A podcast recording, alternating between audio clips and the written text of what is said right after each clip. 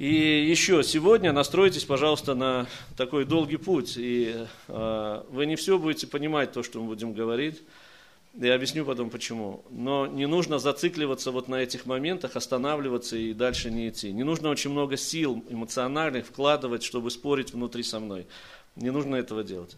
Настройтесь на долгий, длительный путь, и в конце будет очень серьезная, чрезвычайно серьезная э, тема. У нас сегодня несколько тем, и мы их должны пройти. И э, то, что не понимаете сейчас, просто идите дальше. Помните, когда вы только пришли к Богу, как вы читали Писание? Не все понимали, не все было открыто и ясно, просто проходили дальше, прорывались, двигались, применяли усилия и так далее. Вот так же и здесь. Потом надо будет прослушать и переслушать несколько раз, и в группах надо будет очень серьезно проработать это все, очень серьезно. Итак, мы сегодня очень кратко с вами вспомним, сейчас, вернее, в начале, что мы говорили в прошлое воскресенье. Вы помните? Кто-то помнит или нет?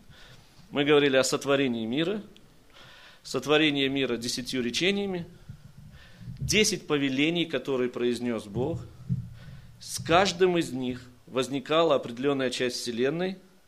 И а, интересная история на эту тему есть. Вот э, примерно в время Христа одна рим, римлянка, ну, достаточно знатная, пришла к Равину – мудрецу, который учителю Тары, и сказала.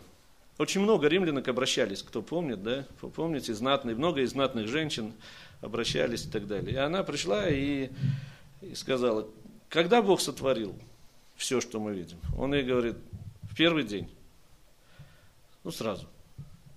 Она говорит, а почему тогда в Писании написано, и сказал, и повелел, и стало, и повелел, и стало. И, ну, он говорил, да будет, и стало, да будет что-то. И он ей говорит, ну вот смотри, когда к тебе гости приходят, ты как им еду у вас готовят? А ну, кухарка там готовит, она богат, богатая достаточно была. Всю еду или по чуть-чуть, понемножку? Она говорит, нет, сразу всю готовит она.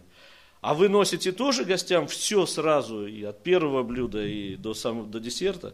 Она говорит, ну нет, конечно, сначала одно блюдо, потом второе, потом третье и так далее. Он говорит, ну вот так, Бог сотворил все в первый день, но формировал потом постепенно. И с каждым речением, с каждым повелением возникала определенная часть Вселенной. Макс, покажешь вот это, то, что мы э, в прошлый... Это то же самое, что было в прошлый раз. Вначале сотворил Бог небо и землю, да, помните, первое повеление – а, и Дух Божий носился над водою. В оригинале несколько по-другому звучит, но не будем уже туда сейчас лезть. Третье повеление. И сказал Бог, да будет свет. Это первый день. Четвертое повеление. И сказал Бог, да будет твердь. Пятое. И сказал Бог, да соберется вода. Шестое. И сказал Бог, да произрастит земля зелень. Восьмое. Седьмое. И сказал Бог, да будут светила. Восьмое. «И сказал Бог, да произведет вода присмыкающихся». Девятое. «И сказал Бог, да произведет земля душу живую». И последнее. «И сказал Бог, сотворим человека». Шестой день. То есть все творение умещалось в шесть дней. И Господь сотворил все создания абсолютно из ничего. Ничего не было до этого – и в первый день Господь создал исходный материал, мы говорили с вами, некую материю неосязаемую, из которой построил потом все, что есть в мире. Кроме того, в первый же день, в начале, когда он сказал, в начале Берешит, первое слово из э, Танах, он сотворил время. И это время до сих пор течет, оно было сотворено вместе с первородным, с, перво, с, с праматерией, и оно до сих пор у нас существует, до сих пор. Мы говорили с вами о том, что слова Бога, звучат и сегодня. Что человеческая речь, она конечно ограничена.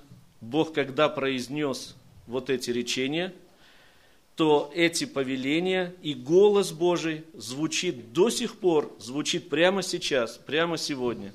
И все буквы, все слоги, слова и фразы, которые он произнес в первый день, они до сих пор существуют во Вселенной, и только благодаря этому – мы сегодня существуем, живем, и все, что мы видим вокруг, существует.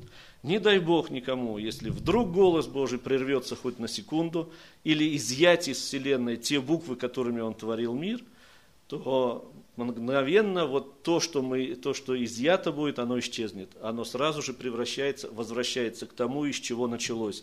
То есть в ничто. Поскольку изначальное, даже не знаю назвать как не природа, а изначальное состояние всего того, что мы знаем, это ничто, ничего не было, кроме одного Бога. А, вот как вот шестью, шестью, в шесть дней Бог сотворил то, что мы с вами видим. Мы рассмотрели, как с вами, как возник каждый отдельный камень, былинка, травинка, кустик, атом, электрон, что угодно. Помните как? Буквы из десяти речений, то есть 22 буквы еврейского алфавита, они в сочетаниях, 231 сочетание – прямого и обратного порядка. Эти буквы, как слалом, проходя через эти сочетания, приходят пять миров, проходят, опускаются в самый нижний мир наш, это самый нижний темный мир, и здесь образовывают некое сочетание, которое и есть предмет, который они образовывают. То есть душа предмета любого. По сути, нет ни живой или, не, или бездуховной материи в этой вселенной. Все, что мы видим, оно имеет некую душу, но душа это не та, которую мы, если поговорить с камнем или с деревом, ну с деревом сложнее, поговорить с камнем, со скалой, там, с рекой, то они, наверное, нас не поймут то, что мы хотим сказать. Вот это уникальное сочетание букв, оно приносит ту необходимую часть энергии, которая была вложена, колоссальнейшей энергии в этих десяти творениях, которые создали всю Вселенную и до сих пор содержат ее и питают, то для того, чтобы существовал камень, нужно эту энергию погасить или понизить. Это вот, если взять электричество, я небольшой специалист, но то, что вырабатывает электростанция, если вот эту всю мощь направить на нашу лампочку, получится да, сияние солнца, наверное, на весь квартал – и больше ничего не останется. Да? Это, но вот так же точно и из этих десяти творений, если вся энергия перейдет в один камень, то произойдет новая вселенная, наверное. Поэтому нужно погасить или понизить, или пригасить, взять только часть энергии, которая необходима для существования камня, дерева, у каждого эта часть своя. Мы говорили с вами о еврейском алфавите, о еврейском языке, и э, говорили о том, что Еврейский язык не похож ни на что другое. Это язык, на котором Бог творил иврит, на котором Бог творил всю Вселенную. Вот вы знаете, вчера мы с Ариной Анатольевной поспорили как-то так напряженно, поскольку ну, прислушался к ней, да, к жене надо прислушиваться, у нее же другая, у нее бина, у нее мудрость другая.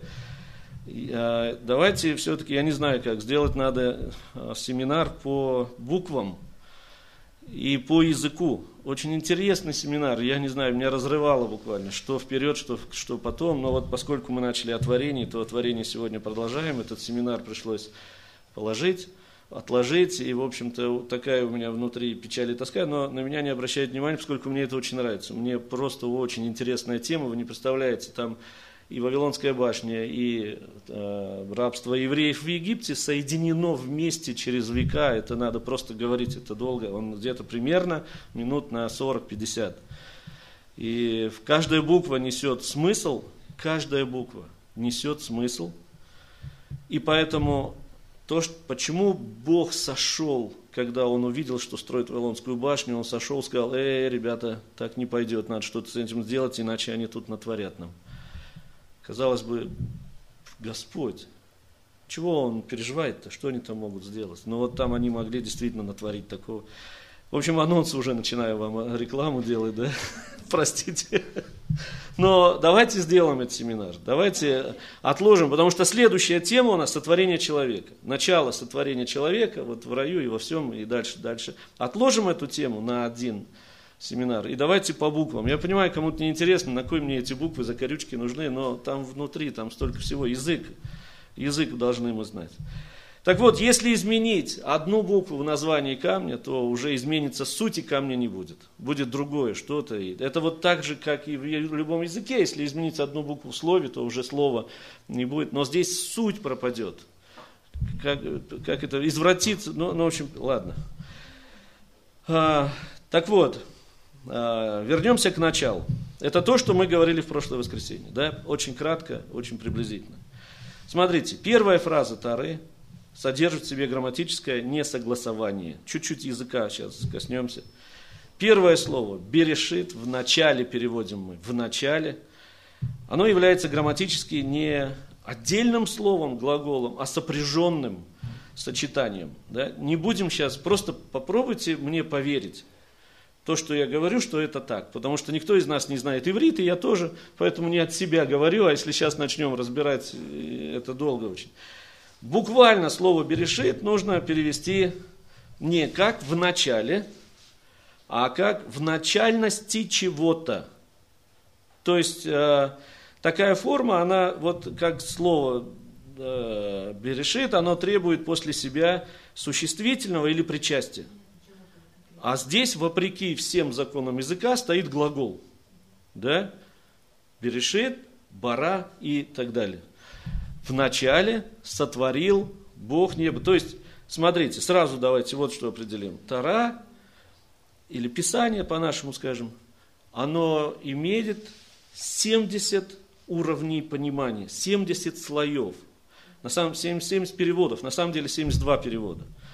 Это внук Птолемея, который был э, полководцем у Александра Македонского. Это его внук, он потом, после смерти, там долго сейчас рассказывается, он стал Египте, Египтом владеть и э, династия Птолемеев. И он сотворил там музей, и у него не было изюминки в этом музее. Там все было, все, что в мире было. И он понял, что там нужна Тара, которую Бог дал людям на Синае. И он заставил там, ну как, или попросил, трудно сказать, сейчас неважно, 72 человека сели переводить Тару. Вот это септуагинта от слова септима, знаете, да? Кто играет музыканты, септаккорд, седьмая ступень добавляется. На самом деле их 72 было. И там удивительная история произошла. Они все переводили ее в разных местах, не связываясь между собой. И все одновременно во время перевода изменили Тару, изменили начало для этого человека и написали, что э, ну, в нашей Библии в начале сотворил Бог небо и землю. Они написали, Бог в начале сотворил что-то. Только для того пошли, пошли как бы в разрез по велению Бога не менять ни одной буквы, для того, чтобы язычники не подумали, что многобожие у евреев, и они несут в мир многобожие, и имя Бога берешит, имя Бога в начале – вот чтобы так не подумали, они вынесли имя Бога, да, Элохим, Бог, Хашем, Господь, Элохим, он, они вынесли его в начало и изменили повеление Бога. Но, собственно, ничего такого не произошло, потому что они могли себе это позволить, и Господь.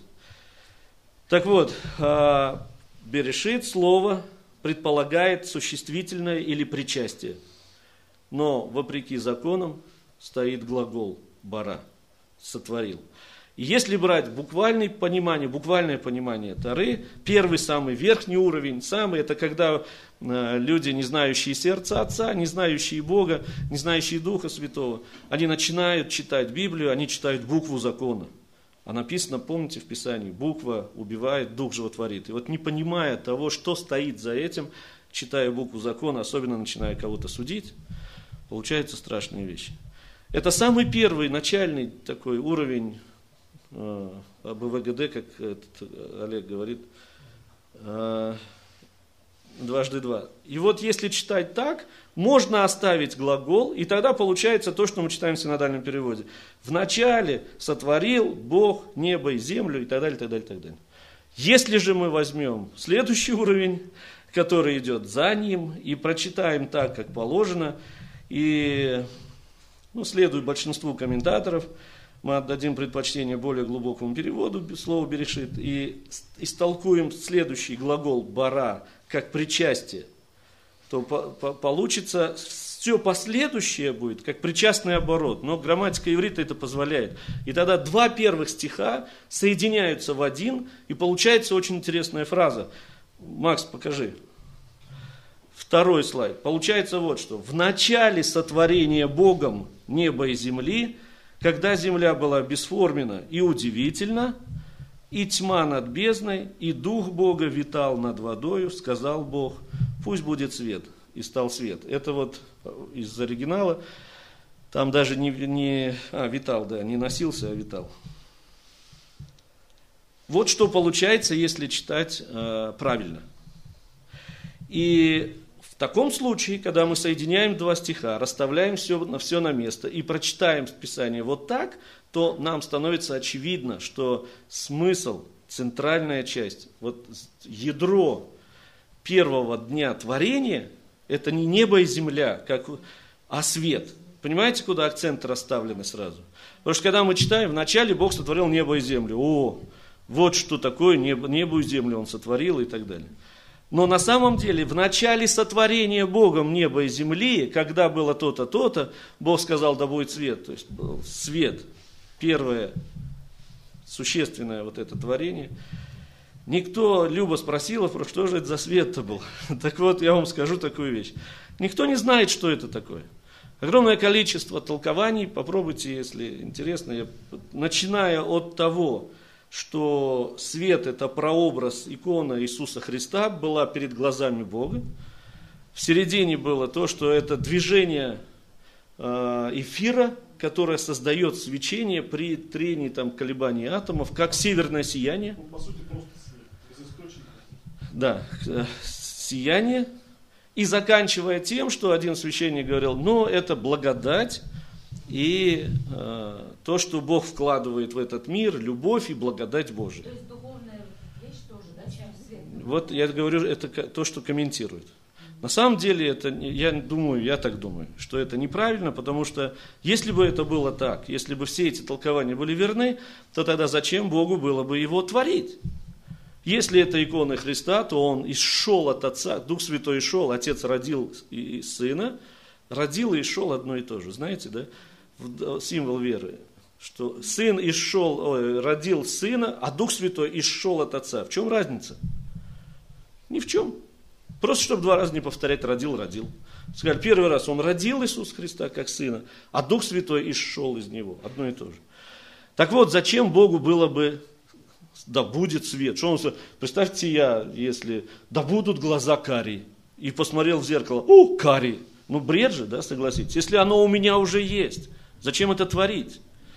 Если это северное сияние, то откуда оно там возьмется-то, по сути, да? Ионосферы не было еще, ничего не было.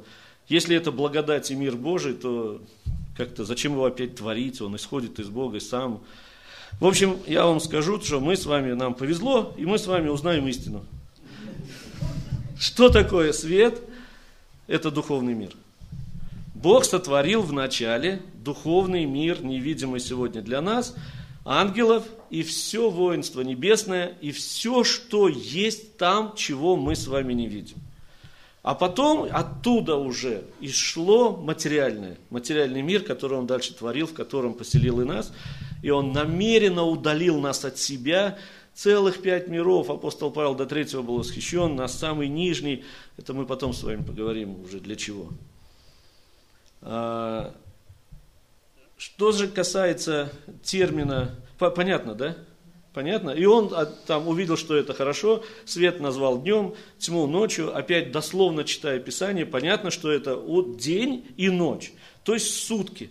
Но откуда возьмутся сутки, когда солнце было сотворено только в четвертый день? Как это может быть день и ночь? И когда еще не было светила. Поэтому он называет, что свет это день, днем это свет, а тьма ночью. То есть наш духовный, наш материальный мир это мир лжи. Я вам говорил уже об этом. Это мир лжи, мир тьмы и мир, мир безмолвия. То есть существование Бога в нашем мире очень-очень неочевидно. Существование Бога в нас, в людях – чрезвычайно неочевидно. Бог настолько все это сокрыл и спрятал до времени для того, чтобы дать возможность людям сделать свободный выбор – если бы мы жили в верхних мирах, там было бы настолько все открыто. Верхний мир, мир света, мир истины, там нет лжи совсем, намеков, нет скрывания, полутонов, намек, вот, вот это вот сарказма, вся, вот, вот этого, то, что говорю одно, думаю другое, а, а чувствую третье, а хочу четвертое. Вот сказал слова, а на заднем плане что-то еще стоит. Вот в верхних мирах такого нет. Поэтому э, вот так. Что, и он называет это днем, а тьму, тьму нельзя рассматривать как э, тьму греха. Это просто метафора, когда говорится, что из тьмы пришли бесы или там мир тьмы. Это метафора, которая говорит о том, что там нет Бога. То есть это существа или человек живет в таком состоянии, когда он не знает Бога и, говорят, живет во тьме, но это не значит, что э, это вот ну, то есть, как солнце и там, ночь, да, это, то есть, изначально не было света, был Бог, но не было света. Бог и есть свет, да, но там, то есть, что освещать-то, когда ничего не было совсем? Поэтому вот эта тьма, которая в космосе или тьма ночная, она не ассоциируется, пусть у вас с миром тьмы, бесов, греха, чего-то такого. Да, да. Вот здесь так, отделил духовный мир, мир света, истины, и, и наш мир, э, назвал его ночью, мир тьмы, мир безмолвия, мир неочевидности. Так вот, дальше, дальше вы уже слышали, мы говорили на Силахе, что касается глагола «сотворил», да, Всегда перевод Тары страдает, всегда, на любой язык, на любой. Не дело не в том, что русский язык не, недостаточно хорош, просто термины, которые употребляются, их нет, понятийного нет в нашем языке. И поэтому глагол «творить» используется в оригинале два слова «бара» и «оса». «Бара» – творить из ничего, «оса» – делать то, что уже из того, что уже сотворено. Помните, первый раз трижды употребляется это слово в Таре, четыре раза на самом деле. Мы с вами рассматривали три, сегодня рассмотрим четвертый еще. Первый раз Бог говорит «бара», сотворить нечто из ничего. То есть сотворить такое, чего раньше никогда не было. В начале сотворения Богом неба и земли, вот тут бара. Берешит, бара. И, то есть Бог сотворил из ничего протоматерию, из которой потом формировал. Да? В целом ко всему творению глагол бара имеет пол, а, прямое отношение, потому что раньше до сотворения не было ничего. И он показывает нам, этот глагол показывает, что мир создан из ничего. Грек, грекам очень трудно это понять. Мы с вами живем в греческой философии и в греко-римском, как меня научили недавно, в греко-римском понимании христианства. А оно несколько иное. И поэтому у греков есть точка материи, всегда существует материя, никогда нет такого, чтобы ее не было, из нее там начинается что-то происходить, и она всегда есть. Вот на самом деле не так, не было. Само существование мира, сама возможность, вот как самостоятельной материальности, она является чем-то новым, и причем отделенным от Бога. Господь был изначально – Потом он творит мир, это не продолжение Бога, то есть это, это Бог, транс, он отделен от этого, да, то есть творение мира, сам мир, это не Бог, это вот, э, это отделение от изначальной божественности. После этого в рассказе, во втором, ой, в этом, э, в рассказе о сотворении, во втором, третьем, четвертом днях глагол бара не используется, все описание создания в эти дни, там небосвода, морей, растений, солнца, луны, звезд, это все переделка той сущности, которая была создана в первый день творения. И там используется глагол «аса», что значит «сделал одно из другого». Взял уже, уже то, что сотворено бара, и Асап сделал из этого, понятно, да? Понятно, Арсен очень красноречив.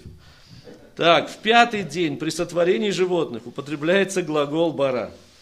Стих 1.25 говорит о том, что сотворил бара, Бог все существа живые, то есть э, создание живых существ является творением нового, не сводимого к предыдущим уровням э, неживой материи. То есть животные все, их нельзя считать продолжением первого уровня бара. То есть переделки, нельзя считать, что они продолжение этого мира. Это новая, некая новая компонента, которой не было до сих пор. Было все, небо, солнце, луна, звезды и так далее. Животное это нечто новое, что Богу пришлось творить из ничего, потому что невозможно это сделать из того, что уже было. Да. То же самое. И море, и все, что в них. То же самое. Ты насчет души, это другое. Это другое, потом поговорим. Так вот, а, души животных являются принципиально новой субстанцией, которая не может быть сведена к функционированию не духовной материи, да, не такой. А, более буквально стих вот этот, 25 из первой главы, он говорит, «И сотворил Бог все души живые». У нас чуть-чуть по-другому в синодальном переводе. То есть логическое ударение именно «сотворил» на «бара». Третье слово, раз слово «бара» встречается в рассказе о сотворении человека. Значит, в человеке присутствуют все три уровня бара, творения.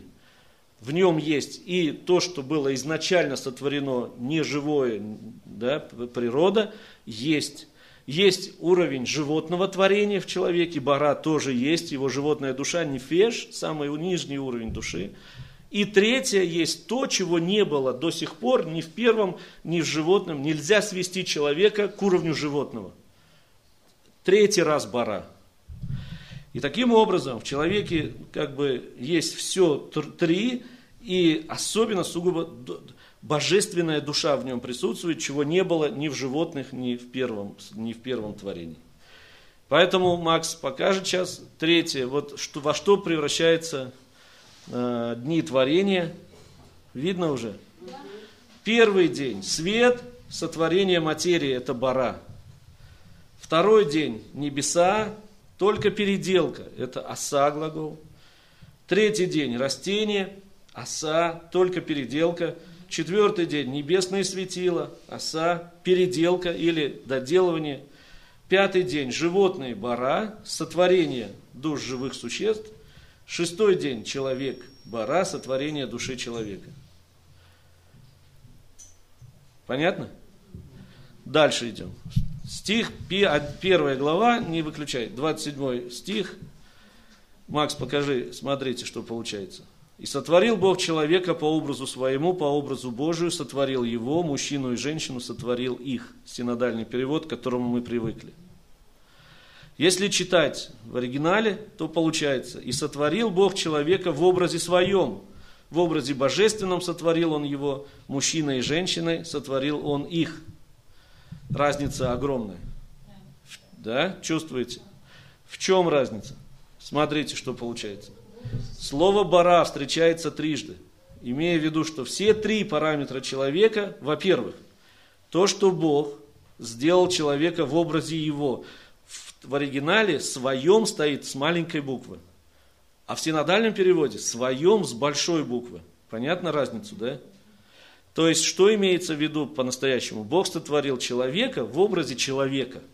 Что это значит? Это если мы с вами начнем изобретать велосипед, изобретем традиционную форму велосипеда и скажем, вот это образ велосипеда.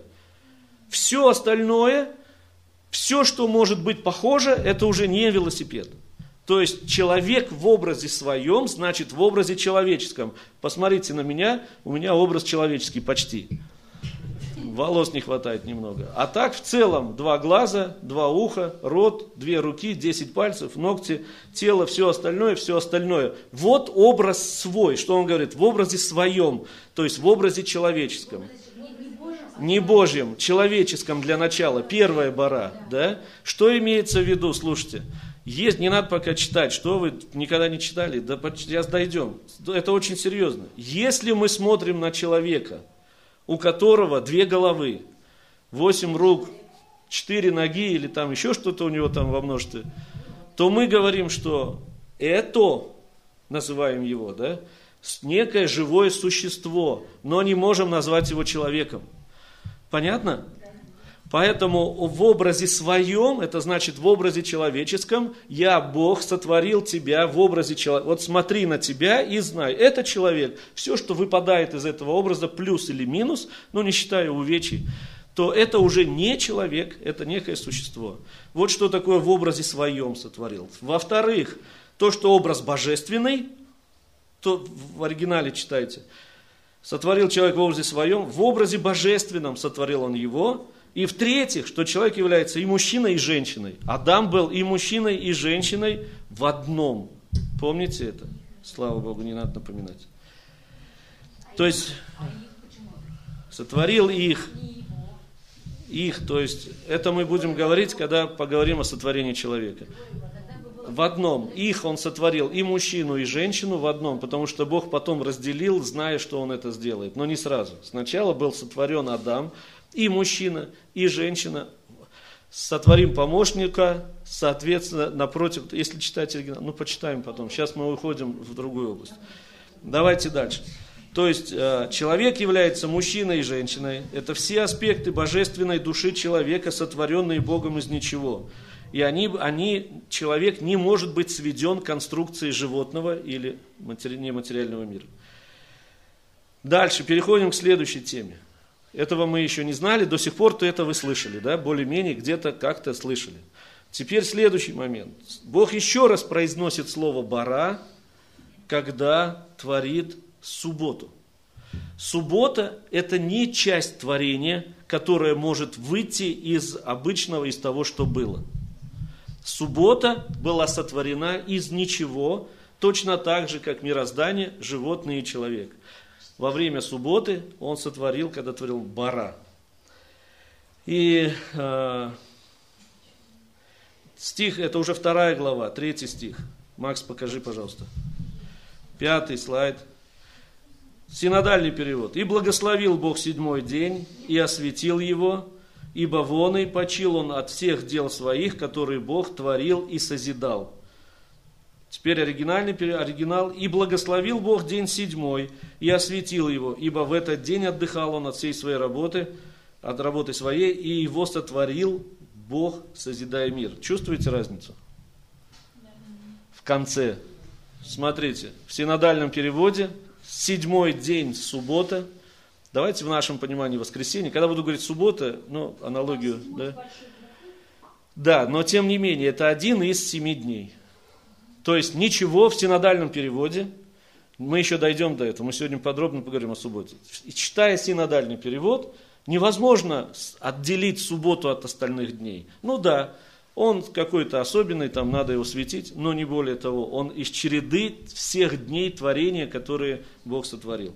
Когда читаем оригинал, послушайте, благословил седьмой, потому что отдыхал, и дальше, после точки запятой. И его сотворил Бара, Бог, созидая мир. Отдельно сотворил этот день, отдельно, полностью, не, не выделяя его из череды других дней, а полностью отдельно. Понятно это? разницу чувств, понимаете?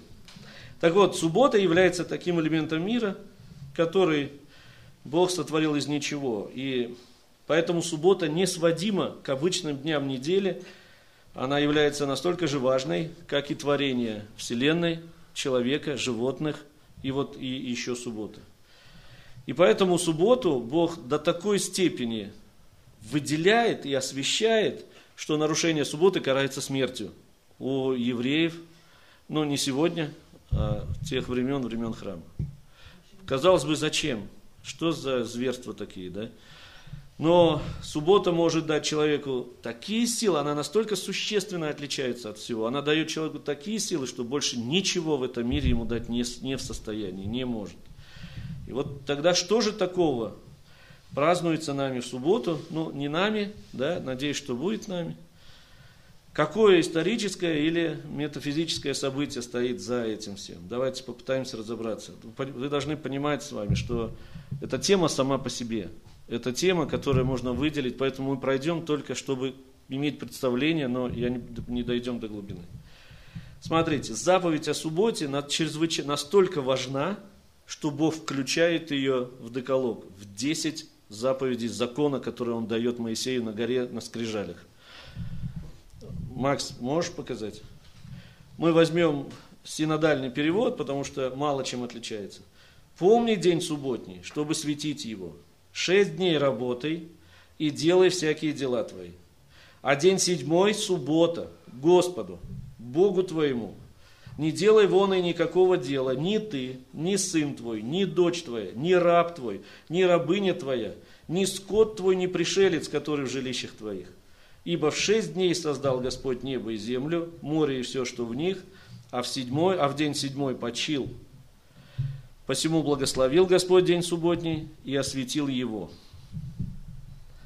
Так вот, соблюдение субботы Ну, давайте опять возьмем самый верхний уровень прочтения Тары. Что, что нам это говорит? Да? Что обычно мы и читаем, как христиане, мы об этом еще поговорим. Это день недели, в который можно полностью ничего не делать, абсолютно отвлечься от всех проблем, неурядиц, неустройства, скандалов, нареканий, штрафов, чего угодно, то, что у нас происходит на работе. То есть все тяготы жизни – которые мы э, терпим или несем в течение недели, все, можно все забыть и один день полностью, целый день провести в кругу семьи, друзей и в присутствии Бога. Обычный человек что делает в субботу? Ну, в воскресенье, да? Он очень суетливо отдыхает. Очень. Смотрите, огромную энергию человек тратит, чтобы отдохнуть в воскресенье или в субботу, кто когда отдыхает. Все, все вот негатив, все, что там, всю нервозность этих, э, я не знаю, напряженности, нервозности будних дней, плюс конкуренцию этих будних дней, когда приходится себя где-то, он все это переносит на субботу. Да? Что он делает? И, и компьютерные, там, ну, я не знаю, кто, кто там, подростки, компьютерные игры, телевизор, спорт, экскурсии, беготня по паркам, по садам, ролики, велосипеды, огород, дача, поехали сюда, уборка, шашлыки, давай, что-то мы все время, а, надо что-то такое, мы организовываем, вкладываем деньги, действия, пошли, приехали, а, опоздали, уголь не купили, все, да.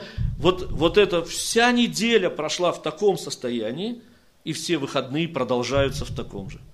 Точно. Вы знаете, ну, пусть ханжой покажусь вам, но на самом деле крах морали и, я не знаю, этики в современной цивилизации, он зависит от того, что человек все шесть дней в неделю работает как лошадь, вот беготня до, до пота и не успевает еще, и не спит даже, и даже во сне бежит куда-то и работает, спать не может, пьет антидепрессанты всякую. И выходные то же самое проводит, Бога нет, нет Бога в его жизни. Как лошадь отдыхает, да, и, и приезжает, да, потом, при, помните, у нас вечером были служения, мы пытались вечером их проводить, приезжали красные все, загоревшие такие, да, после дачи целой садились, фу, после отдыха выдыхали, этот день не посвящали детям, не посвящали семье, не посвящали Богу, Богу духовному росту, не воспитанию детей, но, но не общению с друзьями, ничего истинно духовного в этот день у нас почти не происходило. Разве что мы прибегали в церковь. И то по-быстренькому. Очень хорошая фраза у нас осталась с некоторых пор. Давайте по-быстренькому помолимся. Да, быстро, быстро, не успеваем, а то сейчас и вот на первый взгляд кажется, что суббота это просто день отдыха. Вот это первое прочтение Писания, когда всякая работа запрещена. У евреев запрещена, а у нас она таким вот, да, несколько. Ну вот отчасти это верно, отчасти. Но смотрите, шаббат был сотворен бара. Неужели случайно? Неужели, чтобы человек побегал там по базару?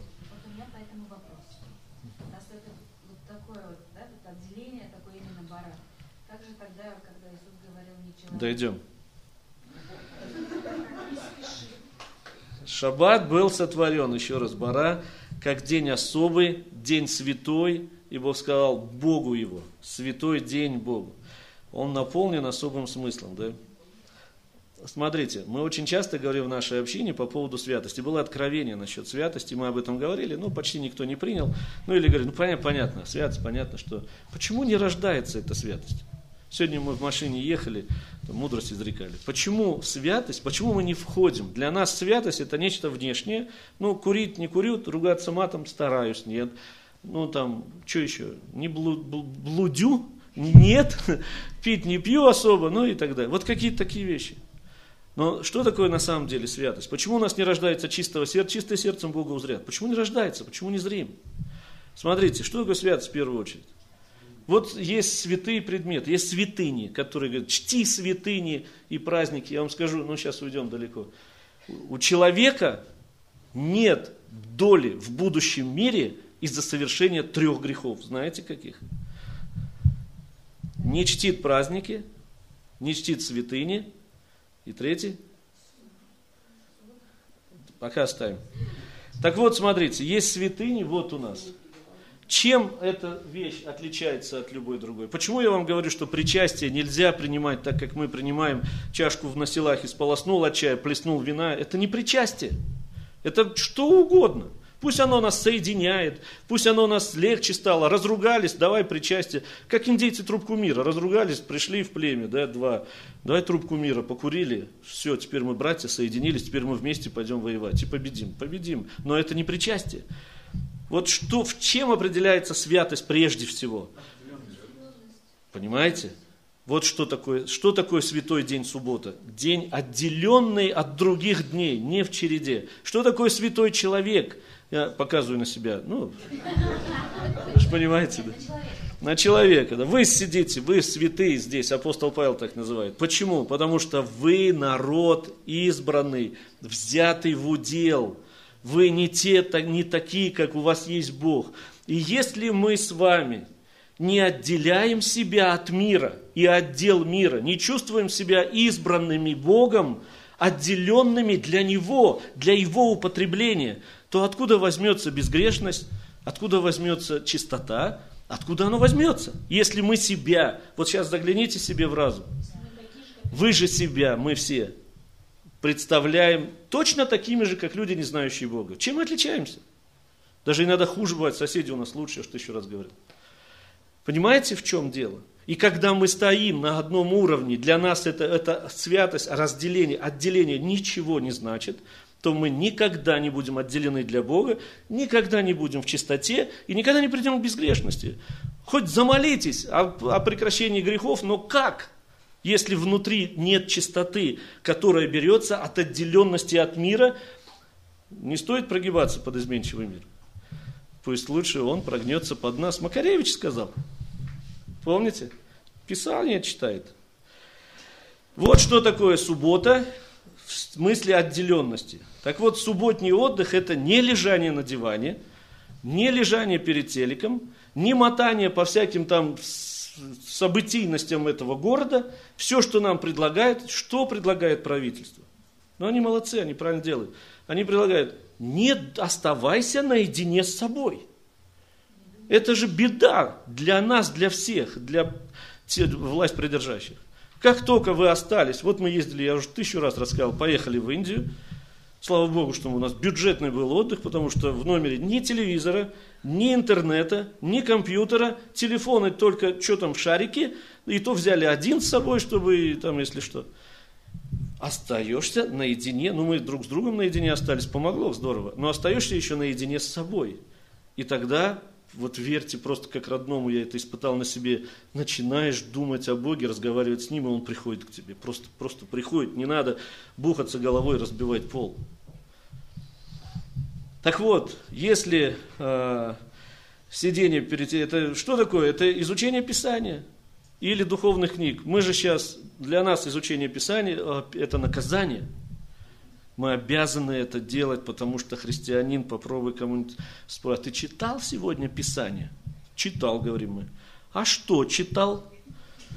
И вот тут начинается уже, как вица на этом, начинается метание, потому что соврать прямо не хочется, а не читал. Потому что что мне его читать? Молитвы, тоже наказание тоже идем, как эти ведут уже до последнего, телевизор до последнего, ну надо что-то сказать, два слова перед сном. Общение с женой. Кто общался последний раз с женой наедине, вдвоем, целый день? Или с детьми? Всегда же некогда. Иди к маме. А? Иди к маме. Или, папа, а что мне там? Папа всегда знает ответ на любой вопрос. Всегда. У мамы спроси. Это, ладно, это семейный семинар, дойдем до него. Так вот, а, видимо, суббота была задумана в том числе для укрепления веры. Пока человек светит субботу, значит, есть Бог в его жизни. Как только человек поставил субботу в один день с остальными, значит, Бога у него нет. Это хоть что мне говорите. Это такие же люди, когда у меня Бог в душе, и поэтому в сердце, ой, в сердце, и поэтому я в церковь могу не ходить. Вранье, нету там у него Бога в сердце. Там есть другой Бог, там что угодно. В чем заключен духовный смысл субботы? Ну, во-первых, в первую субботу дарованием покоя и отдохновения. Господь, человек был в раю, но это мы будем еще говорить, один день, шестой. Один. Накануне субботы его выперли Израиль. Да? Ну, попросили пойти вместе с пожитками, с манатками, с детьми и с женой. И Бог в седьмой день успокоился, как написано, почил отдел своих, то есть он был в покое находился. Это, во-первых, да, духовное. Сотворение материального мира было прекращено к шестому дню, все завершено, а сотворение духовного мира было завершено в момент передачи Тары на горе Синай. Когда Бог передал Тару народу, потому что, ну это, ладно, опять сейчас. Так вот, а, это первое, да. Суббота – это соединение, поэтому, духовного с материальным.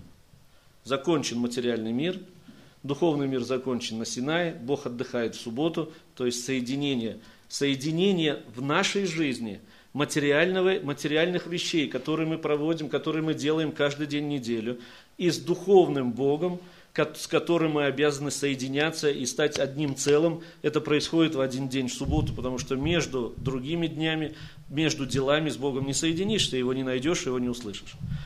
Вот это первый момент. Смотрите, Бог поручил Адаму, что сделать? Привести мир к святости и привести, обожить мир и привести в мир Бога. Адам не справился. Потом мир, а, а потоп пришел, мы об этом будем подробно говорить сейчас просто. Пришел потоп, потом Бог поручает Ною, то же самое. Ной и его сыновья с женами, от вас пойдет новое человечество, и пошло. Что к чему пришло? Ничего не получилось, да? Содом и Гамора и, и все остальное опять не вышло. И в конечном итоге Бог избирает Авраама, избирает из него и делает еврейский народ, поручает ему вот, вот чрезвычайно сложную задачу донести единого Бога до всех народов земли. И дает ему откровение на горе Синай Тары, и евреи начинают понимать все мироздание Бога, зачем они здесь, и весь всю жизнь, и весь все бытие. И теперь их задача донести это не только до людей, но чтобы еще и в потомках осталось, детям донести всем остальным. Поэтому в субботу воспитание детей происходит в том числе. Приведение мира к святости. Но и это во-вторых. Да. В-третьих, суббота – это знак выхода из Египта. Когда евреи были в рабстве, когда там не было никакого отдыха, они вынуждены были, Бог их выводит, и теперь 40 лет они ничего не делают – они вообще ничего не делают. Еду, еду им дают, воду им дают, водят их туда-сюда, вот здесь стой, здесь вот пошли дальше, сюда ходи, сюда не ходи. И они познают Бога. Это было самое лучшее время, как говорят мудрецы и, и э, толкователи, кто Тару изучает. Самое лучшее. Не нужно было отвлекаться ни на что. Вот есть они и есть Бог, больше ничего. Мы с вами то же самое, народ Божий, и мы стоим в одном ряду с евреями, придет время, когда Машех придет в Израиль, и мы, как Божий народ, соединимся с евреями и станем одним Божьим народом. Но сейчас мы себя называем Божьим народом, детьми Божьими. Поэтому те же самые повеления и нам. А Божий мир, мы об этом с вами говорили, да, как это сделать. И э, соединиться с Богом, познать Его. И из рабства Бог нас тоже освободил, согласитесь. Да? Не так, как евреев, но каждого из своего вывел и выводит. У нас сейчас есть силы не, не, не вваливаться туда. Поэтому мы ничем не отличаемся от евреев в данном случае, в смысле светить субботу и отмечать ее. Только формой празднования субботы мы можем отличаться, потому что у них традиция сложилась, но можем повторять, можем не повторять, можем как угодно. И смотрите, интересно еще, в тексте заповеди имеется э, расхождение, и это расхождение чрезвычайно важное. Э, в одном, в изместе исходе сказано, помни день субботний, во второзаконии соблюдай день субботний. Макс, покажи. Смотри, исход, 20 глава, 8 стих. Помни день субботний, чтобы светить его. Второзаконие. И помни, что ты был рабом в земле египетской, но Господь Бог твой вывел тебя оттуда рукою крепкой, мышцей высокой, потому и повелел тебе Господь Бог твой, соблюдай день субботний. В чем разница? Помнить и соблюдать, ну, можно примерно так, если читать буквально. Помнить субботу, то есть ждать, когда она придет, все дни готовиться к ней. И когда она приходит, надо ее соблюдать, делать то, что Бог сказал, исполнять Его повеление. В чем смысл заповеди? По сути, если брать духовный смысл, не только такое прочтение, как я вам сейчас сказал, а помнить и соблюдать, духовный смысл, мистический смысл. Здесь на самом деле огромная глубина. Вот сейчас будьте внимательны, и вот эту тему надо в группах очень серьезно проработать.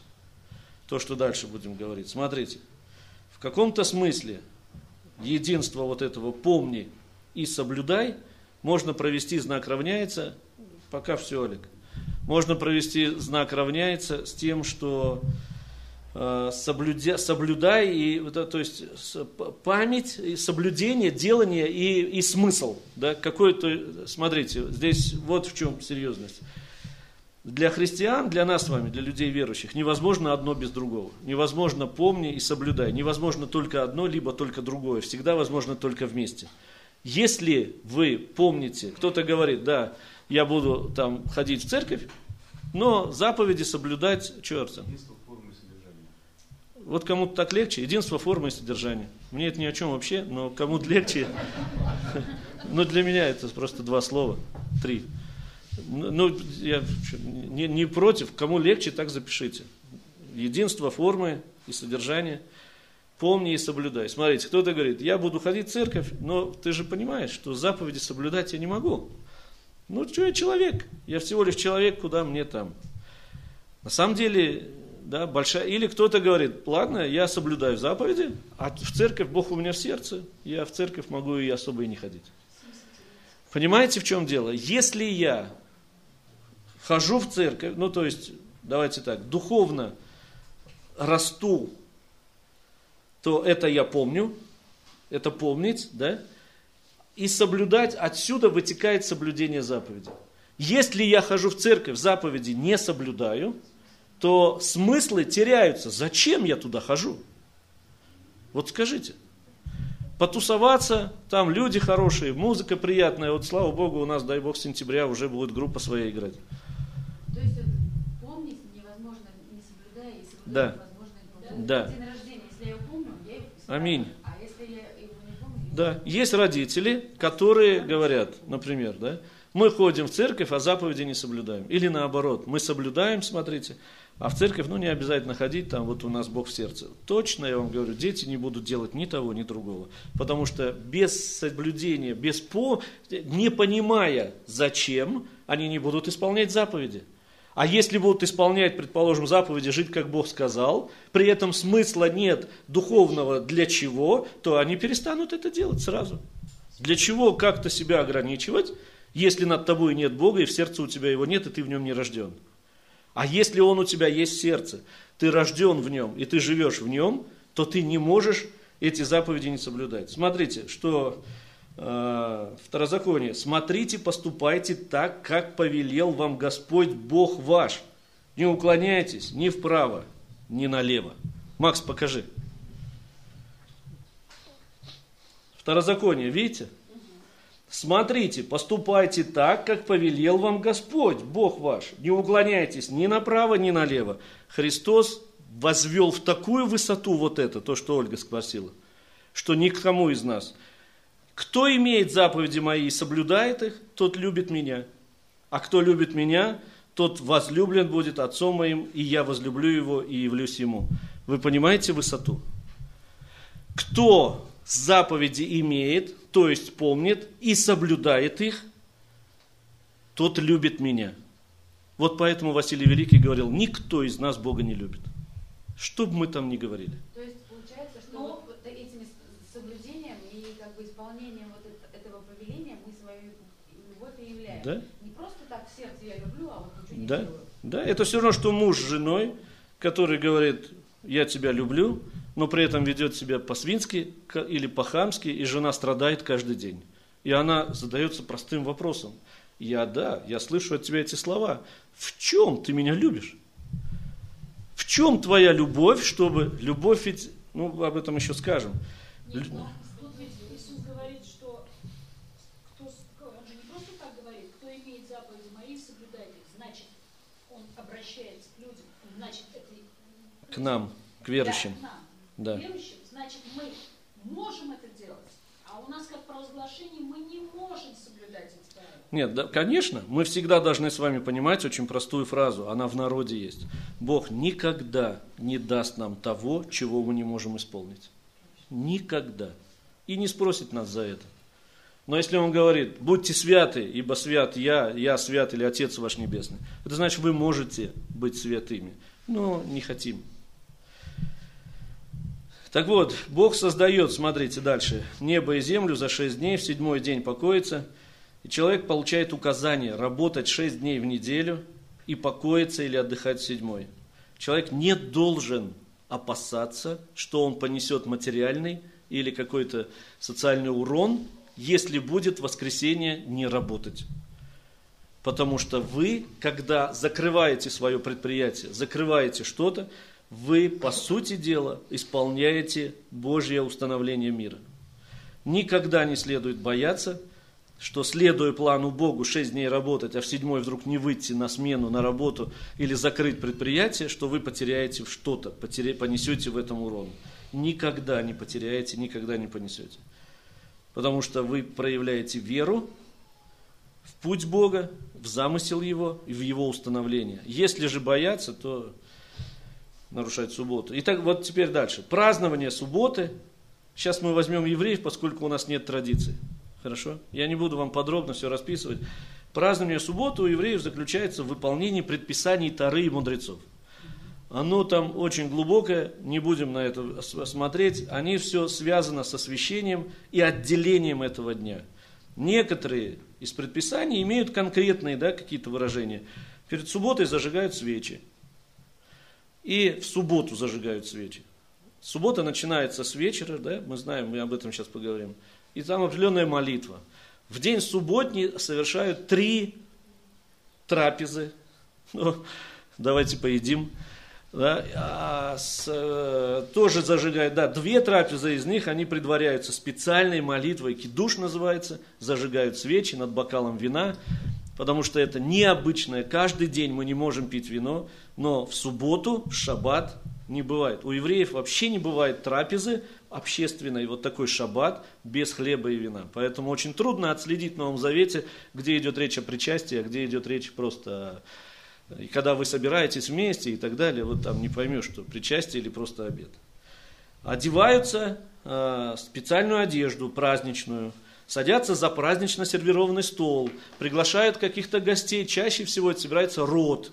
Родственники не в плане муж, жена и дети, а еще и там дяди, тети, братья, племянники, двоюродные вот собираются и не танцуют калинку-малинку, а говорят о Боге, говорят о духовном, едят очень хорошую еду, которая не, не каждый день. То есть создается особая праздничная атмосфера, надевают красивую одежду, едят за празднично сервированным, накрытым столом вкусную пищу и пьют вино. Понятно это? Опять же, все в норму должно быть.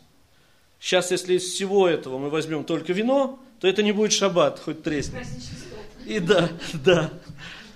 Это празднование субботы. Есть еще соблюдение субботы. Оно означает, что человек воздерживается от работы. Есть два- 39 а- а, на- прописанных, не будем это брать, 39 видов работы, которую нельзя делать. А, Расскажу вам одну историю, майцу маленькую. Однажды, сто лет назад это было, Хафецхайм был такой, ну, очень великий человек, раввин, духовный, скажем так, лидер еврейства Польши и России. И к нему приводят, у него помощники были несколько, и вот э, секретари их, помощники, они приводят к нему несколько этих помощников, приводят э, заводчика, то есть человека чрезвычайно богатого, у которого есть завод и не один, но один из них очень большой, основной. Они его приводят и ему говорят, сейчас придет вот там такой-то, такой-то, там, не- неважно, там Мендельсон придет, например, И он не знает, как завод остановить, чтобы субботу соблюдать. Вы ему расскажите, что делать. Ну, его приводят, он здравствуйте, все такое, садится, и он садится. Они сзади стоят, за ним, то есть сидит Хафицхайм за столом, перед ним сидит лицом к нему этот Мендельсон, а за ним там в глубине комнаты эти стоят помощники, интересно же, что он скажет. И слушают. И Хафицхайм говорит, как дела, все у вас там спросил, как у вас дела. Э, чем живете, как живете, кто да, да. И тот начинает ему рассказал все, и про завод рассказал, и он начинает ему рассказывать про значимость субботы. Он начинает ему говорить, что Бог отделил этот день, что Он его сотворил, что в древности, во времена храма можно было лишиться жизни, насколько это важно, насколько значимо. Те слушают, глазам не верят. Они давай ему там устраивать эту, они ему, не, не то, не об этом. Он пришел, он знает, скажи как, как, скажи он. Они ему там вот это все делают, все ближе к нему подступают, он терпел, терпел, слушал, слушал. Потом говорит, извините на секундочку, выходит, их туда выводит, говорит, вы зачем такую на меня атаку пантомимой устроили, я уже не понимаю, я уже не, не, не слышу, я уже не, я только на вас смотрю. Они говорят, да вы, вы не понимаете, этот человек, он в верующей семье, он с детства, он знает, что такое суббота, он соблюдает в своей семье в родительской субботу всю жизнь. Он и сейчас верующий в синагогу ходит, он все знает. Единственное, он не знает, как остановить. Он величайший инженер. Он создал там, бла-бла-бла. В общем, все про него рассказали. Он не знает, как завод. Дело в том, что в то время завод двигался, все, что там находилось, двигалось силой пара. Ну, паровые машины были. И станки крутились, помните, ленты такие. И вот, э, и вот чтобы в субботу отметить ему, надо остановить завод, за, на это требовалось сутки. То есть, чтобы заглушить эти вот печи, вот производство пара, вот это вот все-все-все, сутки. Сутки шаббат, сутки, чтобы запустить весь завод заново. Из шестидневной недели три дня уходит на то, чтобы отпраздновать шаббат. Он не может терпеть такие убытки. Вы ему расскажите как. Хафецхайм говорит, понимаете, в чем дело? Он инженер гораздо лучше, чем я. Я не могу ему сказать, что делать. Если я до него донесу, насколько важна суббота, насколько Бог ее ценит, то он как инженер, круче, чем я, найдет способ, как остановить завод. Если он до сих пор работает в субботу, это значит, что только одно. Он не понимает смысла субботы. Такой пример приведу. А, все вещи в корне связаны, все из Бога исходит, и дерево добра и зла, оно одно. Оно растет в раю, нет дерева добра, нет дерева зла, нет дерева посредине, как мы. Мы с вами средние. И что значит получается? Конечно, не, не, невозможно познать добро, не испытав зла. Невозможно, невозможно познать зло, когда вы не знаете, что такое добро. Бог насадил дерево одно, и оно испитается от одного источника, от одних корней, и добро, и зло. Но когда оно выходит на поверхность, у нас с вами, мы с вами очень четко должны различать добро и зло. Это добро делай, это зло не делай. Вся Тара, все заповеди можно, нельзя, делай, не делай. Свет, тьма, добро, грех, там, э, святость и так далее. Вот оно все. То есть вот эти вещи мы должны с вами различать. И понятно это, почему вечер, почему утро, и внешний смысл, и внутренний. Или есть вопросы?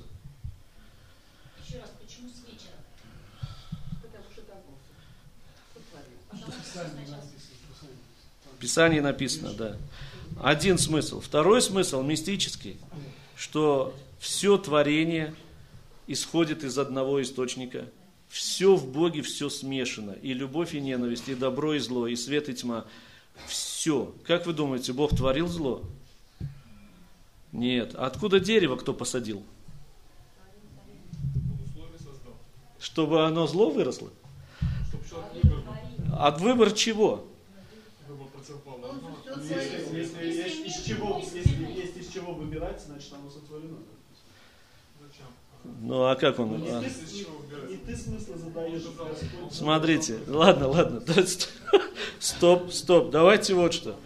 Когда Адам и Ева брали с этого дерева. Оно и так и называлось. Бог им сказал, вот от всякого плода дерева ешь плоды в раю, но вот от этого плода дерева познания добра и зла не ешь. Они знали, как оно называется? Они знали, что это дерево добра и зла. Познание. Познание причем, да. Поэтому, ну это мы с вами давайте потом. Сотворение человека, мы про рай поговорим очень подробно. У нас осталась одна тема на сегодня. Но тема чрезвычайно она имеет такое внутреннее пространство и содержание. Мы постараемся сократить все, но попробуйте напрячься, потому что это очень-очень важно. Итак, смотрите, рассказ о семи днях творения имеет целью сообщить нам не хронологию. Если бы семь дней творения укладывались в хронологию, то там не было бы таких противоречий, как свет, до, светил, растения, четвертый день, до светил, как могут быть жить растения без солнца и без света и так далее. Поэтому э, Тора говорит нам о сотворении, не имея в виду хронологию осуществления этих дней. Если не хронологию, то зачем она вообще говорит нам о днях творения? Сейчас, прежде чем мы поговорим на эту тему, очень важно понять одну простую вещь. Смотрите – это уже известно. Когда человек смотрит на мир, он вовсе видит не саму окружающую действительность, а очень субъективно он видит только то, что есть у него в голове. Знаете это, да, все? То есть сначала, да, обычно мы видим те вещи, которые уже были нам знакомы. Сначала мы воспринимаем окружение через первичную, через сетчатку, потом она поступает на самый низший уровень сознания и проходит через фильтр или сетку того, что у нас уже здесь вложено. И только потом мозг начинает это осмысливать и говорить, это есть или этого нет. А, то есть вот это вот все разложено через этот фильтр, оно все разлагается по составляющим, и человек оценивает мозгом, знает он это или не знает. Причем, когда он это не знает, он говорит, что это зло и не принимает. Все новое Человек стремится, так сотворен. Это надо преодолевать вам каждый раз, нам всем, каждый раз. Когда вы слышите что-то новое, что не укладывается в систему ваших понятий, то, что в христианстве, то, что вам было вложено в воскресной школе, и вдруг сейчас вы слышите что-то другое, прежде всего, а нафиг мне это надо, чушь какая-то вообще. Это мозг. Потому что нечем брать. Понятийно, посмотрите, если вы человек образованный, попадая в какое-то здание, как вы узнаете, что вы попали в университет? Вахтерша да. Вахтерша и в театре, и в домах тоже есть. То есть вы, у вас в голове, если вы человек цивилизованный, у вас в голове есть представление, что такое университет. И когда вы попадаете в здание и видите аудитории, там классы, учителя ходят, то вы понимаете, я в университете или в каком-то учебном заведении. Теперь, когда дикарь попадает в университет, он никогда в жизни его не увидит. Он увидит что угодно. Здание, людей, какие странные люди, какие-то странные комнаты. Но он никогда не скажет, что он был в университете. Просто потому, что ему нечем взять. Он не знает, что такое существует. Вот в чем наша опасность с вами. Когда мы слушаем то, что отчасти я вам говорю, отчасти вы где-то там копаетесь в интернете, что я говорил, ошибка большая, не надо туда ходить. Э, то нечем взять понятийного аппарата. Вложено что-то, всю жизнь жили, просто не думали в эту сторону, и вдруг сейчас говорят, смотри, это не так, а вот так. Или это так, но вот более широко. О, нет, это ерунда, зачем мне это надо? Да мне и так хорошо живется. Да, можно так прожить. Можно пойти в школу, в пятый класс, до, до пятого класса, изучить арифметику и жить всю жизнь. Легко. Да, есть калькулятор, ну, посчитал, деньги, сдачу дали. Или как Митрофанушка, вызвал такси, сказал, куда ехать, он довез. И не надо думать, где Самара, а где Ульяновск, а где еще что-то. Они где-то там. Да, наверное, зачем мне это знать, даже голову забивать. Есть такие люди и так живут. Вот когда у человека есть. А вот, кстати, сюда же укладывается апостол Павел, когда был восхищен до третьего неба. Что он сказал, когда рассказывал людям о своем путешествии? Помните в Писании? Он сказал, не помню ли в сознании ли, или не в сознании, там, во сне или наяву, но знаю, что а, некий человек, что он был восхищен в рай и слышал неизреченные слова, которых человеку нельзя пересказать. То же самое, не видела того глаз и не слышала ухо, что Бог приготовил любящим его, не потому что это тайна, сокрытая за семью печатями, а потому что нечем взять. Просто мы выслушаем, но все равно котенку объясните устройство ракетного двигателя. Ну, он выслушает, скажет, классно, и пойдет играть с клубком. Понимаете, какая? Вот мы очень часто похожи на таких людей. Выслушаем что-то новое и пошли, и занимаемся там. То есть человек, видя высокоорганизованную вещь, он ее увидит и поймет только при условии, что она у него существует вот здесь, что знание об этом у него уже есть. Таким образом, чтобы видеть духовные процессы, нужно как минимум хотя бы обладать набором понятий. Что мы делаем с вами сейчас, сегодня и в прошлый раз, мы закладываем понятия. Духовные процессы мы не раскрываем во всей полноте, потому что для этого потребовалось бы, но не, не, и так все вздыхаете сидеть. Так вот, еще раз повторим, целью Тары было не хронология, тогда зачем она это все делала? Ответ на этот вопрос следующий. Рассказ Тары о сотворении мира, о семи днях творения, это не хронология, а структура мира. Это разные вещи. То есть, другими словами, что эти семь дней творения представляют собой создание семи фундаментальных параметров, которые лежат в основании структуры сотворенного Богом мира. Не только тогда, но и сегодня и сейчас. Мир имеет эту структуру и функционирует в соответствии с ней сегодня, вот сию минуту. Поэтому описание сотворения дается нам с вами – для понимания устройства окружающего мира, для понимания Бога, для понимания окружающей нас жизни, для понимания друг друга и для понимания себя. А не только как информация о прошлом, что когда-то на заре Бог сказал, стало и все, на этом кончилось. Когда мы с вами пойдем дальше, то мы попытаемся с вами, изучая вот рассказы Тары о сотворении, понять, что из этого мы можем узнать о себе. Согласно вот концепции сотворения, любой целый мир, пусть возьмете всю Вселенную, или Солнечную систему, или планету Земля, или там страну Россию, или город Казань, я не знаю, и так далее, и так далее, не сведем до нашей церкви, не сведем до каждого отдельного человека, народа, социума, любое, любое, все, что есть в мире, укладывается в эту систему функциональную, о чем я сказал. Систему функционирования. Как макрокосмос, вся Вселенная, так и микрокосмос отдельно взятый, каждый отдельно взятый человек. И раскладывается по 10 параметрам, которые называются сферот. Сфера, еди, единственное число этого слова, от него произошло русское слово сфера. Мы не можем перевести это слово на русский язык, достаточно, ну, чтобы было понятно. Оставляем все еврейские названия, просто оставляем их. Я объясню внутреннюю суть, а перевода нет. Вот по этим параметрам можно проанализировать строение всего мироздания или каждой отдельной взятой системы или каждого человека. Название этих понятий, еще раз повторю, их невозможно, их пытаются переводить, но перевод такой табличный, словарный, он ни о чем не говорит.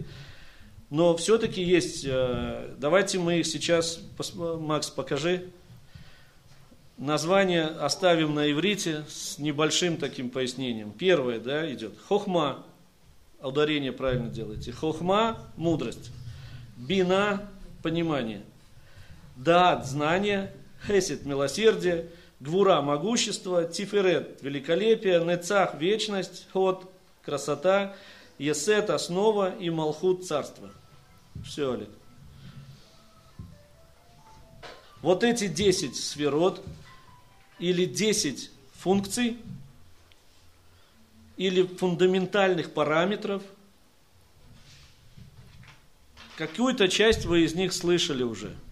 В семейном семинаре я рассказывал вам Хохма и Бина. Дат мы не дошли.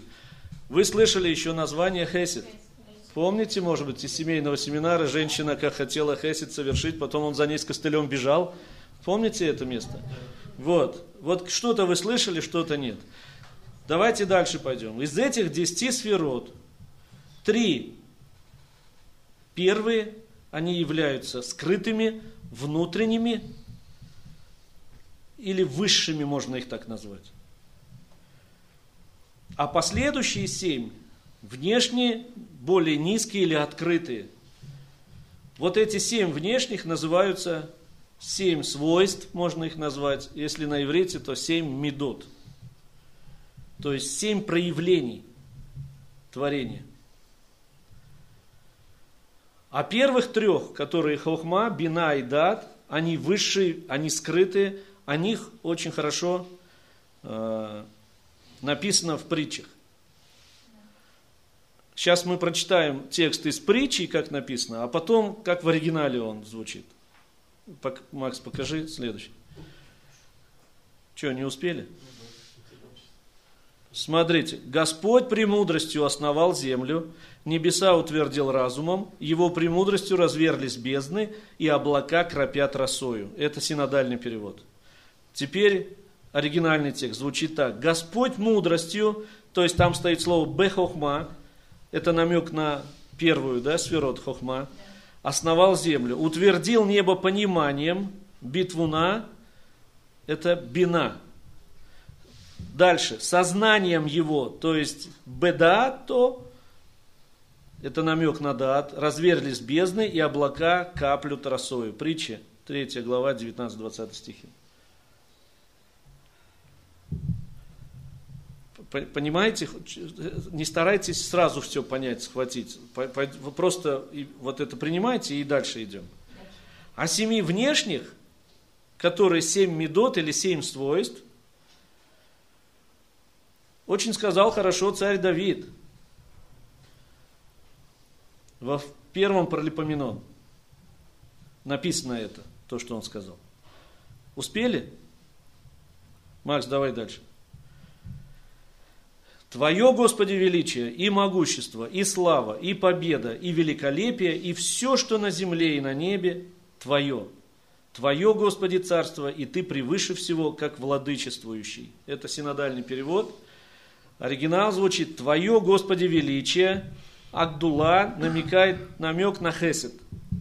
И могущество. А гвура, намек на гвуру, это и есть, да. И слава, веатиферет, намек на тиферет и вечность.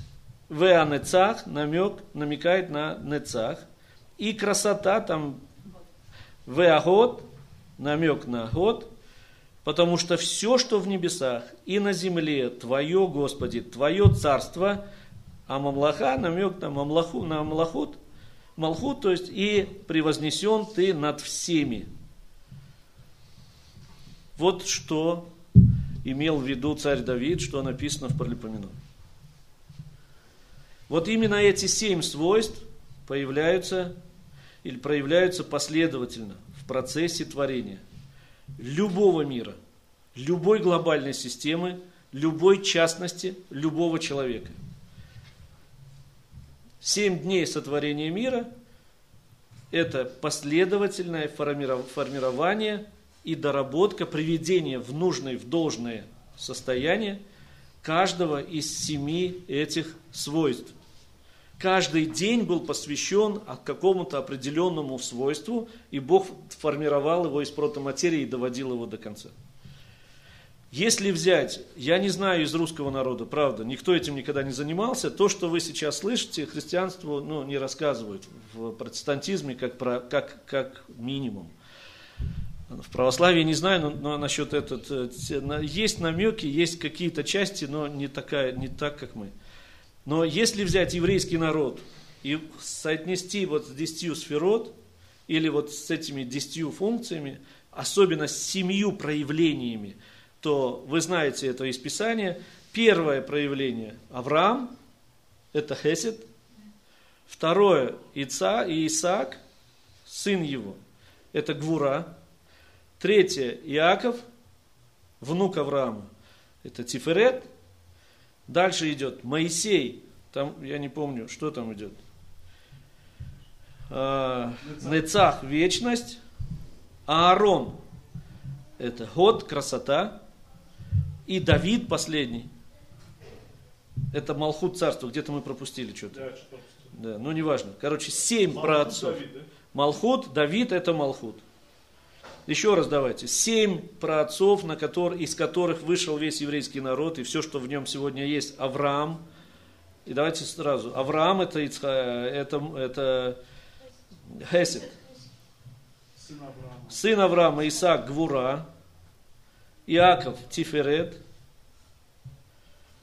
Дальше Моисей Нецах, Нецах. Аарон Ход. Иосиф, пропустили Иосифа. Иосиф это Есод, основа. И Давид это Малхут, царство. Вот рассказ о Тары, Тары о семи днях призван научить нас пониманию, как функционирует мир и какова структура его управления. Еще раз скажу, постичь это можно только при очень глубоком изучении Тары, не чтение на поверхности, а до, по слоям снимать, снимать, снимать. Желательно читать на языке оригинала. Желательно читать э, эти, как их, э, все смыслы прямые и прочие э, комментарии. Традиционные комментарии желательно читать на иврите, но мы с вами не можем, и поэтому наша цель не разобрать это все, а, а только дать представление общее. Потому что дальше мы будем еще говорить об этом очень много, но сегодня нет. Так вот, принимая эти 7, 10 сферот, 7, то есть э, 10 функций и 7 проявлений, это те понятия, без которых нельзя понять и проанализировать окружающий мир. А первые три, почему они. Они, мы потом о них подробно. Ладно? Смотрите, мы сейчас с вами разберем очень кратко две первые, Хесед и Гвура. Только, это очень быстро, не переживайте. Смотрите, первая категория, которая лежит в основании сотворения любого мира, это категория Хесед. Хесед переводится, ну, невозможно дословно перевести, но переводят как доброта или милость. На самом деле не, не всегда точный перевод. Это милосердие, это э, такой приблизительный перевод. Но более точно это нельзя его перевести, можно почувствовать. Я напишу, описательно вам дам. Хесед – это желание дать. Это внутреннее устремление, это потенция, это сила, которая заставляет нас дать. Неважно кому что, жене, например, дать что-то. Или Богу, или народу. Или вот Александр Матросов, который был. Но сейчас не будем брать то, что мы там уже знали, что он споткнулся, подскользнулся и так далее. Но вот это вот стремление выйти, защитить, вот закрыть собой, чтобы все остальные, вот оно отсюда. Христос, когда пошел на крест, это то же самое, это же Хесед. Это желание.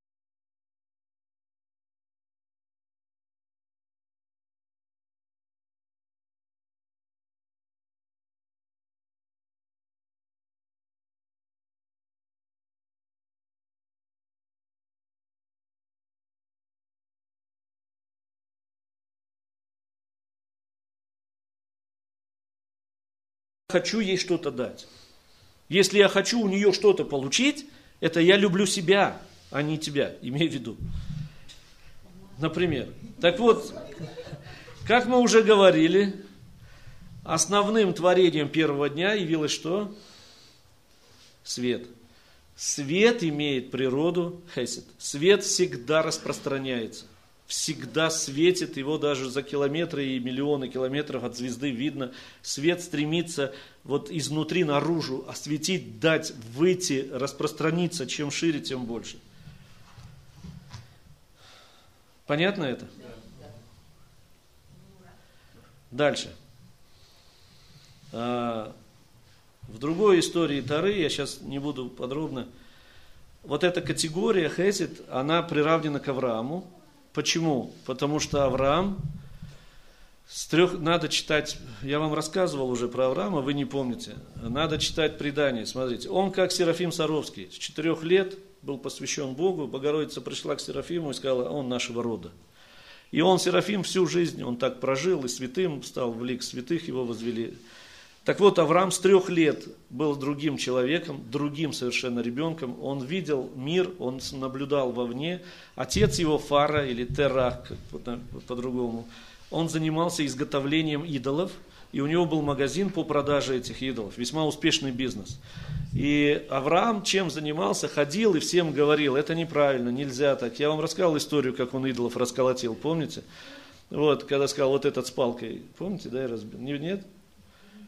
Оставил его следить за идолами, отец ушел, приходит, все идолы разбиты, кроме одного, он ему в руку сунул палку. Отец говорит, что случилось? Ты что натворил? Ты убил весь наш заработок, как мы жить будем? Это же все, что есть. Он говорит, не знаю. Ты когда ушел, я вот в туалет отлучился за угол, прихожу, а вот этот главный взял палку и всех разбил. Он говорит, ты дурак что ли? Как, как он взял палку, разбил? Он же не шевелится, я же сам сделал. Он говорит, я и говорю, как ты можешь поклоняться как Богу? Он не шевелится, не двигается, ты его сам сделал. Понимаете? И вот он ходил, вот так учил. В то время строилась Вавилонская башня. И там был царь Нимрод. Интересная история с Нимродом. Он говорят, что ему повиновались все животные. Но это не учение, так, Майса. Лучше все животные, он понимал язык всех животных. Почему? Потому что одеяния, которые Бог дал в раю Адаму и Еве, эти одеяния Нимрод заполучил. А потом они перешли сложным путем к Соломону, и он понимал язык животных. Ну, это вот такая майса. Не знаю. Кто-то их спрятал. Иосиф, Иосиф, по-моему, куда-то их спрятал. Так вот, а, ситуация вот какая. Э, Авраам ходил, да, ходил, всех учил. Нимрод предупреждал отца, скажи своему сыну, пусть не мутит народ. Мы строим тут башню. Если он дальше будет продолжать, будут санкции. Фара ему говорил, Авраам не слушал, ходил, потому что Авраам Хесит, он не может не учить. Он ходит и учит народ, распространяет монотеизм. Он говорит, Бог один, только один, ему поклоняйтесь, это идолы. Нимрод его в конечном итоге арестовал, и они бросили его в горящую печь. Это было до, Даниила. И, а брат его родной, нет, не родной, нет, один умер, отец Лота. А брат его, когда ему сказали, ты тоже за ним, он говорит, я посмотрю, если Авраам выйдет из печи, буду за него, а если нет, то за, им, за Нимрода буду.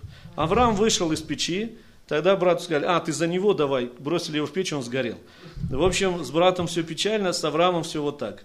Э, потом еще одна, говорит Агада, что у Авраама шатер был открыт с четырех сторон. Это идиотизм абсолютный. Кто был хоть раз в Средней Азии, кто был в пустыне, тот знает, как ветер дует и песок на зубах скрипит, и открывать, взять свой шатер с четырех сторон, это значит не иметь дома.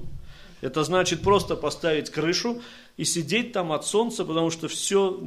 Для чего это сделано? Для того, чтобы люди, которые идут к Аврааму с четырех сторон света, то есть имеется в виду в любом состоянии и понимании Бога, в котором они есть, изначальном, чтобы они максимально быстро и беспрепятственно могли прийти к источнику единого Бога. Шатер открыт.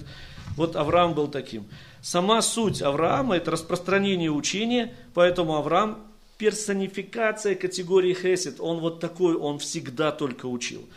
Через личность Авраама Хесед приобрел свою силу и место в еврейском народе, это сейчас мы просто про этот народ говорим, не, не значит, что у нас этого нет. У нас тоже есть Хесед, но только у нас кто-то другой вместо Авраама это делал.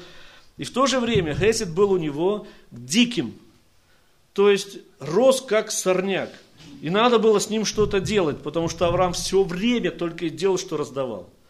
И тогда Бог провел его через 10 испытаний. Если мы с вами доживем до истории Авраама и всех патриархов, то там будет. Одно из испытаний – это убийство Исаака. Принеси его в жертву. Авраам прошел. Я вам рассказывал историю про Давида. Вы помните? Когда он сказал, Давид, почему Бог Авраама, Исаака и Иакова, почему не Бог Давида? Он говорит, потому что ты испытания не пройдешь. А они прошли. Он говорит, пройду. Нет, и спорили, спорили. Он говорит, ладно. И дальше что случилось, вы знаете. С Версавией он выходит с луком, стреляет птицу, попадает в окно, разбивается окно, он видит купающуюся Версавию, ее к себе домой зовет. И у них получается то, что получается, она беременной становится. По сути, еще раз вам повторю, он не совершил прелюбодеяния, потому что мужчины, идущие на войну, писали разводное письмо. По закону Версавия была разведена. Что он совершил? Версавия была предназначена ему от начала сотворения мира. Если бы он не встретил Версавию, не было бы Соломона, не было бы храма, не было бы вот этого всего движения, развития еврейского народа, мы бы не получили с вами Тару.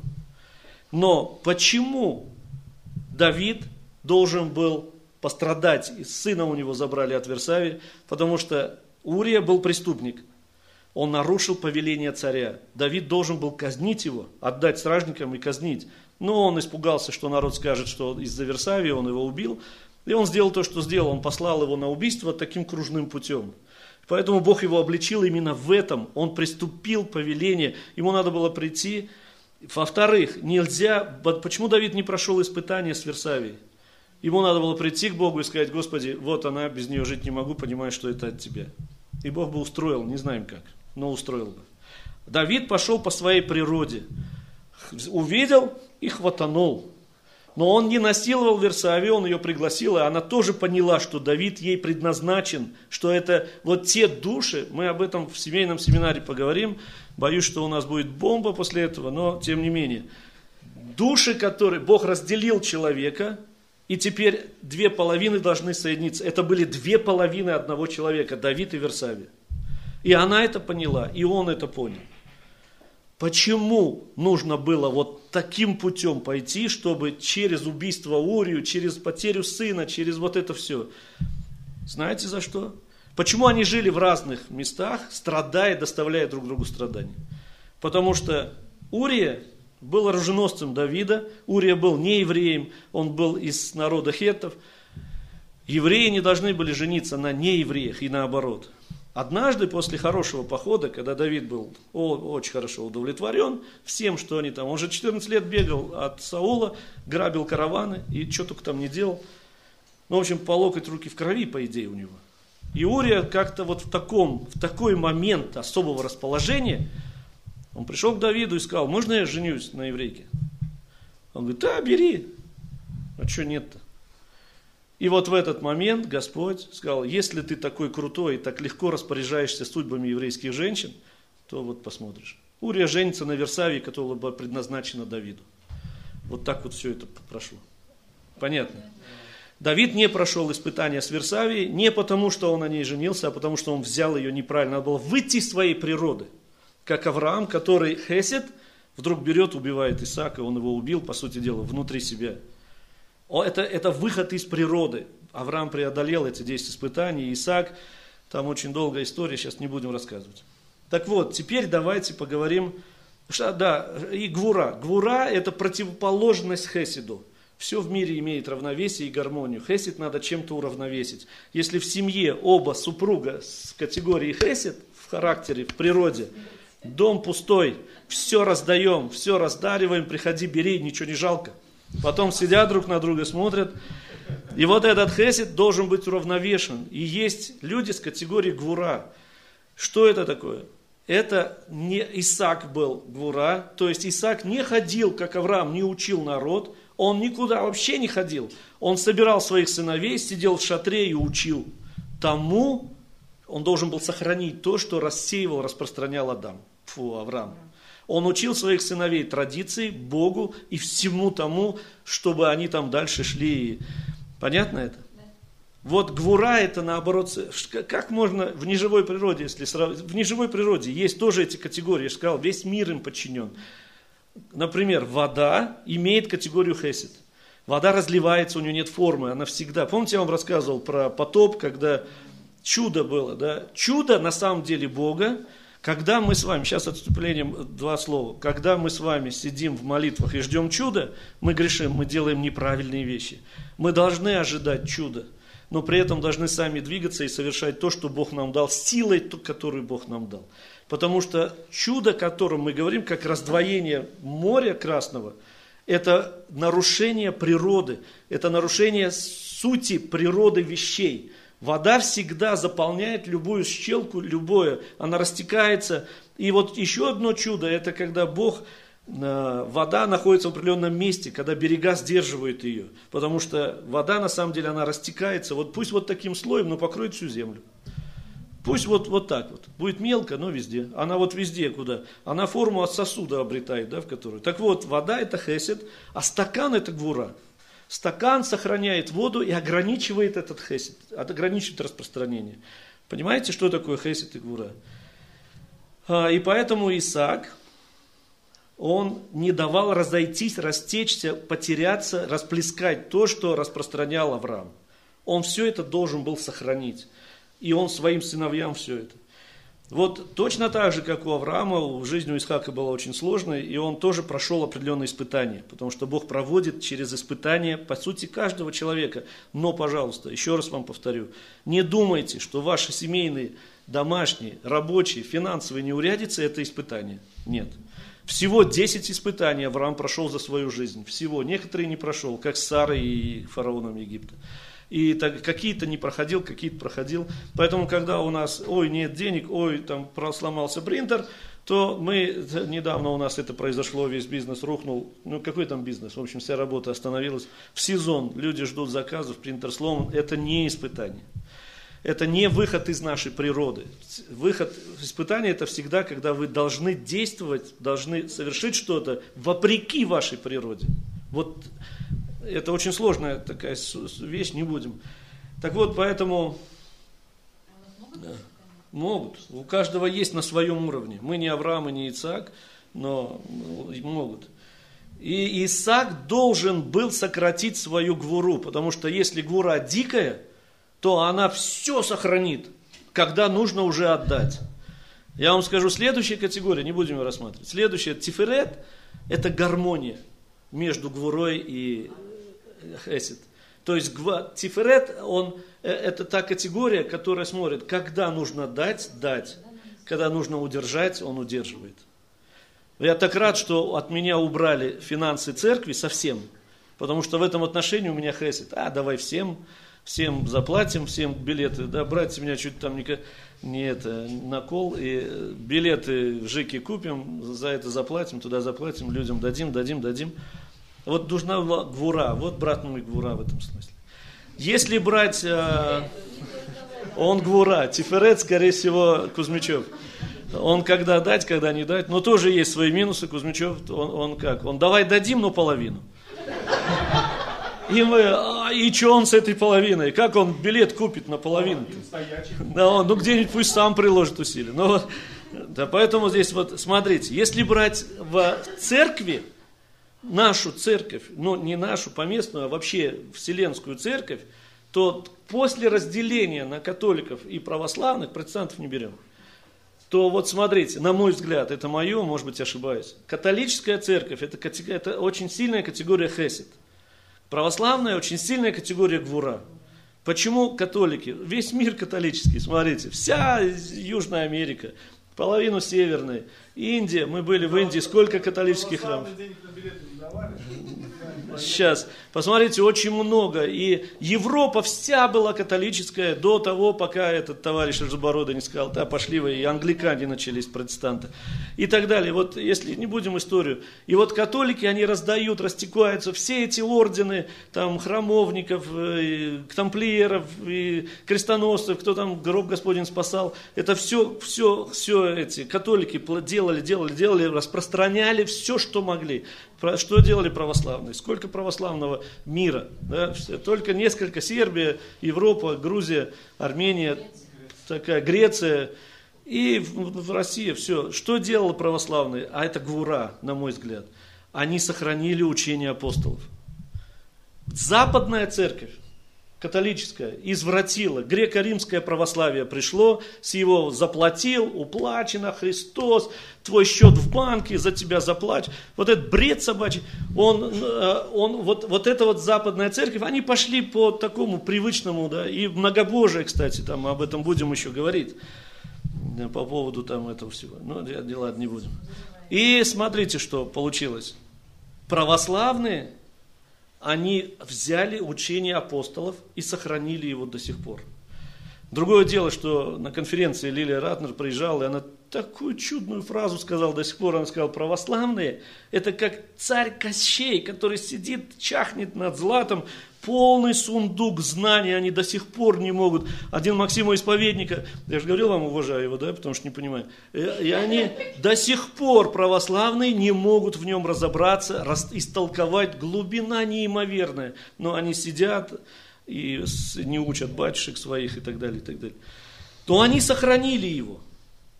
Но они гвура, а эти все давай наружу, хесит. Вот тиферет нет, наверное, это мы.